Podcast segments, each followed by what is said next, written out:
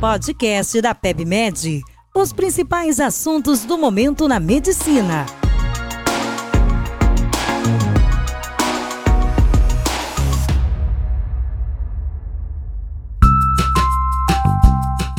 Meu nome é Vinícius Offoli, eu sou editor de terapia intensiva aqui do portal, e hoje eu vim conversar sobre um estudo super importante que foi publicado recentemente, que é o estudo Clovers, que foi publicado no New England. O contexto desse estudo, o, o manejo inicial de pacientes com sepse que chegam no departamento de emergência. A gente sabe que é, boa parte desses pacientes chegam hipotensos, e é extremamente importante a estabilização inicial desse paciente se eu quiser ter um bom prognóstico. A grande questão é que a gente ainda tem dúvida quanto de fluido eu preciso dar para esse paciente que chega na emergência antes de começar a droga vasativa, ou o quão precoce eu posso ser ou tenho que ser com a droga vasativa nesse paciente a fim de estabilizar ele o quanto antes, tá?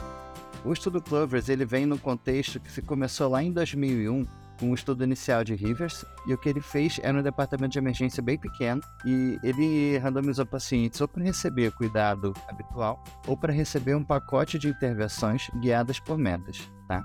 A mortalidade da sepse nessa época era extremamente alta, maior do que a gente tem atualmente, né? O grupo controle teve uma mortalidade de 46%, enquanto o grupo intervenção, que teve esse pacote de medidas instituídas, teve uma mortalidade muito menor. Uma das coisas que existiam nesse pacote de intervenções era justamente a hidratação com 20 a 30 ml por quilo de fluidos. Eu não vou entrar no mérito de qual fluido, só que esses 20 a 30 ml por quilo não vieram de nenhum lugar. Né? Isso veio da cabeça dos pesquisadores, baseados em estudos fisiológicos muito pequenos que tinham sido realizados anteriormente.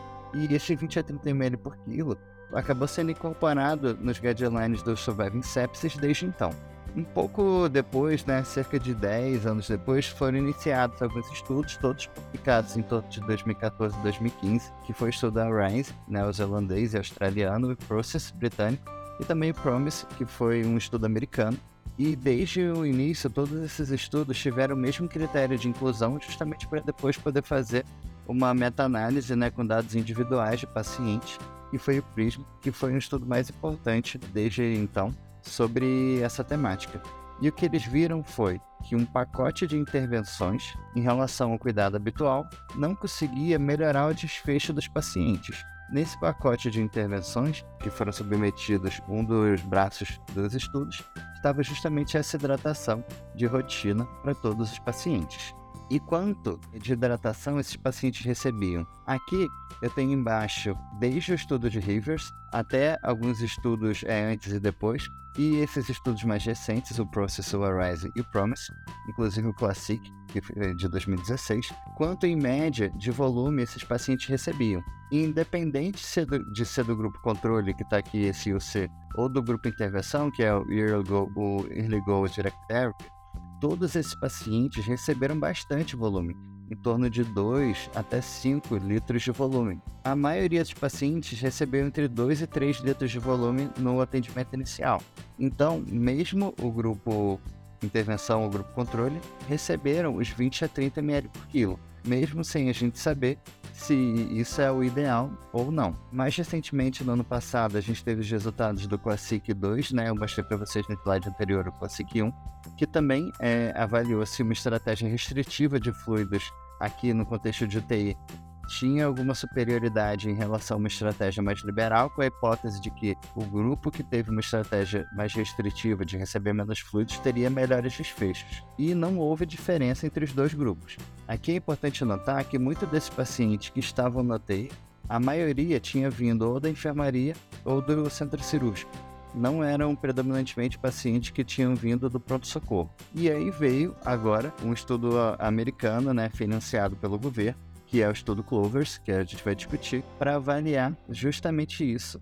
Só que aqui numa população de pacientes de pronto-socorro. Foi um estudo randomizado, controlado, multicêntrico, americano, mas em 60 hospitais americanos, que começou em 2018 e randomizou até 2022, quando ele foi interrompido. Eu vou explicar por quê.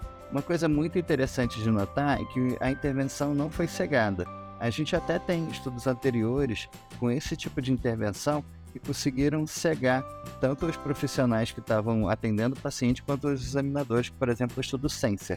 Mas esse estudo aqui não foi cegado e ele foi analisado por intenção de tratar. Bom, os critérios de inclusão dos pacientes foram incluídos pacientes acima de 18 anos que tinha uma infecção suspeita ou confirmada, e aqui o grande critério para você falar que tinha uma infecção pelo menos suspeita era se você queria dar antibiótico para o paciente. Então, se você tinha planos de dar antibiótico é porque tinha uma infecção suspeita ou mesmo confirmada. E eram incluídos pacientes que se mantinham hipotensos, ou seja, uma pressão arterial sistólica menor do que 100 mm de mercúrio, após receberem pelo menos 1000 ml de volume foram excluídos pacientes que, onde já tinham se passado mais de 4 horas desde que eles atingiam esses critérios de elegibilidade e também foram excluídos pacientes que tinham mais de 24 horas de admissão hospitalar. Um outro grupo que foi excluído foi pacientes que já tinham recebido mais de 3 litros de volume nesse episódio atual de sepsis, assim como aqueles pacientes que já tinham sinais de sobrecarga hídrica ou o outro polo de hipovolemia evidente, de forma que não teria é, equivalência se ele fosse randomizado para o controle e intervenção. Eu jamais poderia aceitar um paciente com sobrecarga hídrica e ir para um grupo de estratégia liberal. Eu jamais poderia aceitar um paciente com hipovolemia evidente e para uma estratégia de fluido restritiva. Então, esses pacientes foram excluídos. Basicamente, para entrar no estudo, você tinha que ter hipotensão e já tinha que ter recebido pelo menos um até no máximo 3 litros de fluidos dentro desse contexto de sepsis que, que foi feito com os pacientes que entraram no grupo intervenção? Foram somente 24 horas de intervenção, isso é super importante de notar. E depois daqueles 1000 ml iniciais de fluido, o paciente, se ainda mantivesse hipotensão, era iniciado droga vasoativa. Nesse grupo, que era o grupo de estratégia restritiva, é, os fluidos eram feitos somente se o paciente se mantesse hipotenso, com uma dose de noradrenalina mais ou menos razoável, né, de 20 microgramas por minuto, não é 20 microgramas quilo minuto, é 20 microgramas por minuto, se mantivesse um lactato alto ou subindo, e aqui, lógico, se ele tivesse alguma evidência ecocardiográfica de hipovolemia, ou seja, pressões de enchimento baixas com débito cardíaco baixo. Nessas situações, a gente poderia fazer fluido mesmo no paciente de estratégia restritiva. No grupo controle, também eram 24 horas de intervenção, onde depois desses 1000 ml iniciais que ele já tinha recebido pré-randomização, eles recebiam mais 2000 ml de fluidos. As drogas vasativas poderiam ser iniciadas se o paciente também tivesse hipotensão refratária ou lactato alto, ou se o paciente já tivesse manifestando alguns sinais de congestão, né? Se ele já tivesse, não tivesse mais fluido tolerância. O paciente está ficando congesto, ele não recebia mais fluidos e aí recebia droga vasativa, ou então se ele já tivesse recebido mais de 5 litros é, de hidratação inicial. Isso tudo, esses dois grupos, foram alvos de intervenções apenas nas primeiras 24 horas do estudo e daí em diante eles eram seguidos habitualmente. Quais eram os desfechos? O desfecho primário que os pesquisadores procuraram foi mortalidade por qualquer causa antes da alta para domicílio é analisado né, em 90 dias. Depois da inclusão, 90 dias depois, era analisado onde é que esse paciente estava, se ele tinha morrido ou se ele ainda estava vivo. Domicílio, eles definiram como o lugar de onde ele veio para o hospital. Se ele estava em casa, ele tinha que voltar para casa. Se ele estava numa instituição de longa permanência, ele tinha que voltar para a instituição de longa permanência. Então, desfecho primário, mortalidade por qualquer causa, antes da alta para domicílio, analisada 90 dias depois da inclusão. Os desfechos secundários foram basicamente disfunções, né? Dias livres de ventilação mecânica, dias livres de hemodiálise ou dias livres de droga vasativa, dias livres de UTI e de hospital. Assim como também foram analisados alguns desfechos de segurança, como necessidade de início de ventilação mecânica, né? Ou incidência de ARDS, uma nova arritmia atrial ou arritmia ventricular e também complicações relacionadas ao acesso periférico ou ao catéter venoso central. O cálculo da amostra foi bem interessante, porque eles esperavam que com uma medida mais uma estratégia mais restritiva de fluidos, que eles iriam reduzir a mortalidade em 4,5%. Não tem nenhum estudo recente que tenha conseguido demonstrar esse tipo de é, redução de mortalidade em pacientes críticos. Então, é um alvo meio que muito alto de redução de mortalidade. A taxa de eventos esperadas, ou seja, de mortalidade antes da alta para domicílio em 90 dias, era de 15% no grupo liberal e 10,5% no grupo restritivo. Eles esperavam obter uma redução de 4,5%, o que é um alvo muito alto, tá bom? E isso talvez tenha, tenha reduzido um pouquinho o poder desse estudo. eles esperavam que para obter um poder de 90%, eles precisavam recrutar 2.320 pacientes, considerando um erro alfa de 0,05%. E todos os pacientes que tiveram perda de follow-up tiveram data, os dados né, censurados. Porque é uma coisa ruim, porque a gente perde informação, mas ao mesmo tempo, nesse estudo, foram poucos pacientes que tiveram perda de follow-up, então não teve tanta influência. De 2.320 pacientes esperados, só foram incluídos 1.563, porque depois da segunda análise interina, foi visto que não tinha diferença entre os grupos desses pacientes, independente se eles estavam na estratégia liberal ou restritiva, e nenhum subgrupo tinha diferença, nem no desfecho primário, nem nos desfechos secundários, nem no desfecho de segurança. Então, foi julgado que era muito improvável que, se fossem incluídos os 2.320 pacientes, que fosse encontrada alguma diferença. E o estudo foi interrompido nesse contexto. É importante notar aqui que, primeiro, não incluir todos os pacientes esperados reduz o poder do estudo, né, encontrar alguma diferença se ela for real. E como eles miraram muito alto na redução de mortalidade, 4,5%, isso é meio irreal. Então já é esperado que não fosse encontrada diferença entre os grupos, tá? Uma coisa bem interessante de a gente analisar nesse estudo, quais foram as intervenções que esse paciente re realmente receberam. As intervenções no baseline eram muito semelhantes. Ou seja, os dois grupos, seja o grupo intervenção ou o grupo controle, receberam cerca de 2 mil de fluidos antes da randomização. E aí, depois desses 2 mil, o grupo restritivo recebia droga vasativa. Depois desses 2 mil, o grupo Estratégia Liberal recebia mais 2 mil de volume. A droga vasativa foi usada em 21% dos pacientes do grupo restritivo e 18% dos pacientes do grupo liberal. Meio parecido aqui no baseline, né? Ou seja, os pacientes pareciam ser graves igualmente, igualmente graves no baseline, ambos os grupos. E o tempo para randomização e início da intervenção também foi parecido nos dois grupos, né? Foi em torno de uma hora depois de atingir critério de elegibilidade, os pacientes foram randomizados e submetidos à intervenção.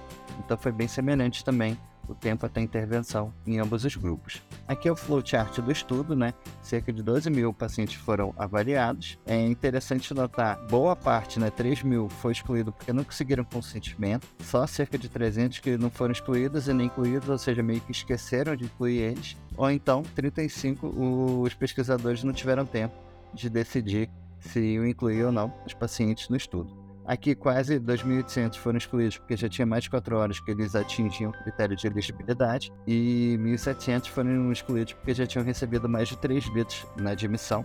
Foi incluído tanto o volume que ele recebeu no hospital quanto no pré-hospitalar, então tinha gente que já tinha recebido bastante volume. 300 foram excluídos porque já tinham edema pulmonar, e 200 porque já tinha mais de 24 horas da internação hospitalar, e os outros aqui foram excluídos principalmente ou porque a hipotensão não era sepsis, eram outros casos de hipotensão, tipo hemorragia, entre outras coisas. E aí, desses que 1563, metade foi para o grupo restritivo, metade foi para o grupo liberal. Outras características do paciente no momento inicial, no baseline, eles tinham mais ou menos a mesma idade, né? Eles tinham mais ou menos as mesmas comorbidades em termos de diabetes, IC, doença renal crônica, né, em hemodiálise o SOFA era baixo, tá? Era um SOFA de 3, mas igual entre os grupos, assim como os pacientes pareciam estar tá? hipotensas igual é, no momento do estudo. A coisa mais legal desse estudo é que é um estudo de predominantemente pacientes na emergência, né? 90% dos pacientes foram incluídos enquanto estavam na emergência, o que traz informações a mais do que a gente tinha em relação a outros estudos. E como eu falei, os dois grupos receberam mais ou menos 2 mil ml de fluido terapia antes da randomização. É o que, que aconteceu com esses pacientes depois de incluídos. Eu falei que cada um recebeu, os dois grupos né, receberam mais ou menos 2.050 ml pré-randomização, e nas 24 horas seguintes, que era o período de intervenção, o grupo restritivo recebeu, em média, mais 1.200 ml, e o grupo liberal recebeu, em média, mais 3.400 ml a gente teve uma diferença em quantidade de fluidos entre os grupos de mais ou menos 2.000 ml. Então não foi uma diferença tão grande. Eu não sei se essa diferença clinicamente significativa para eu avaliar um desfecho daqui a 90 dias e ver se tem diferença. Foi uma diferença de 2.000, né? Foi relevante, mas também não é tanto volume assim, considerando que a gente está vendo só as primeiras 24 horas e não está vendo o resto dos dias como é que foi. Outros dados interessantes do estudo.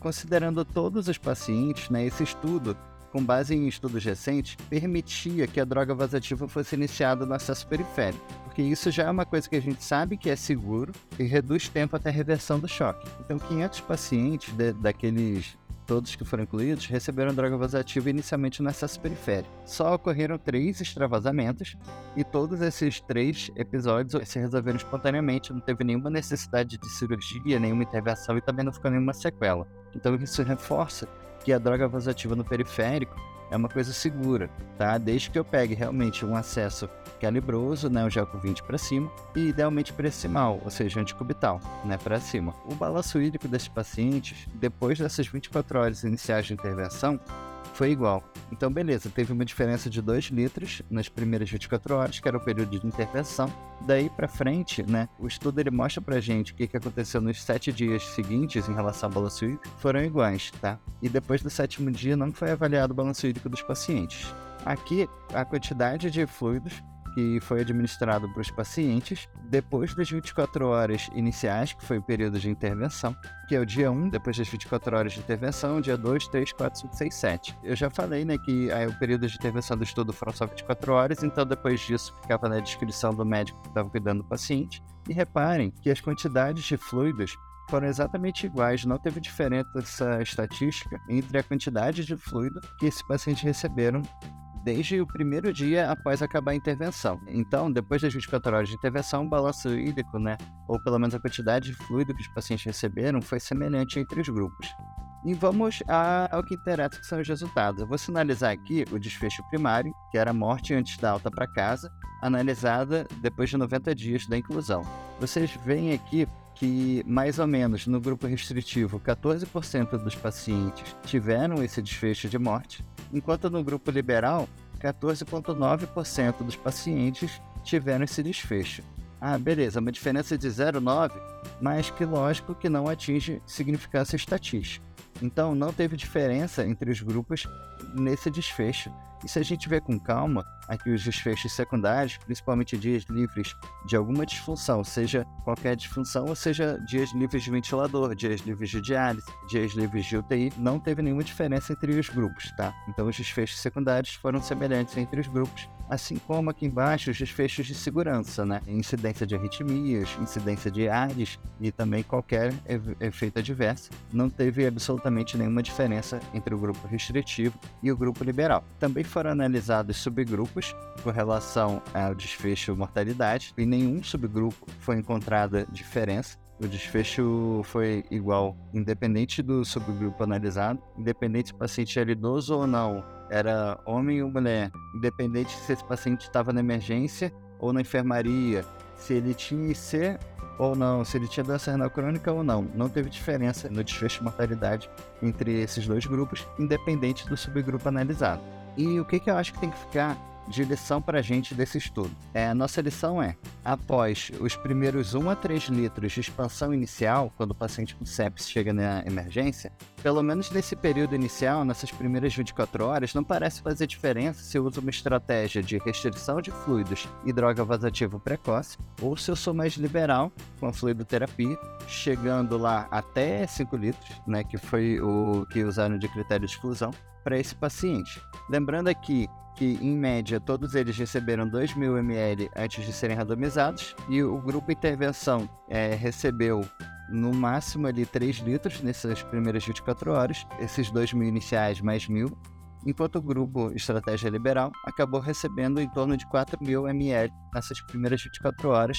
Considerando esses valores de hidratação, não houve diferença. Então, parece ser seguro eu dar, seja uma estratégia de 2 ou até 4 litros de fluido nas primeiras 24 horas que o paciente chega na emergência. Parece que as duas estratégias são seguras, tá bom? Coisas que a gente tem que ficar atento, né? Esse estudo tem algumas limitações. Primeiro, a amostra foi muito menor do que a proposta inicialmente, o que pode fazer que essa ausência de diferença entre os grupos seja ocasionada só porque o estudo perdeu muito poder e aquela diferença esperada de 4,5% de mortalidade entre os grupos já era uma coisa super otimista que também pode ter limitado o poder do estudo.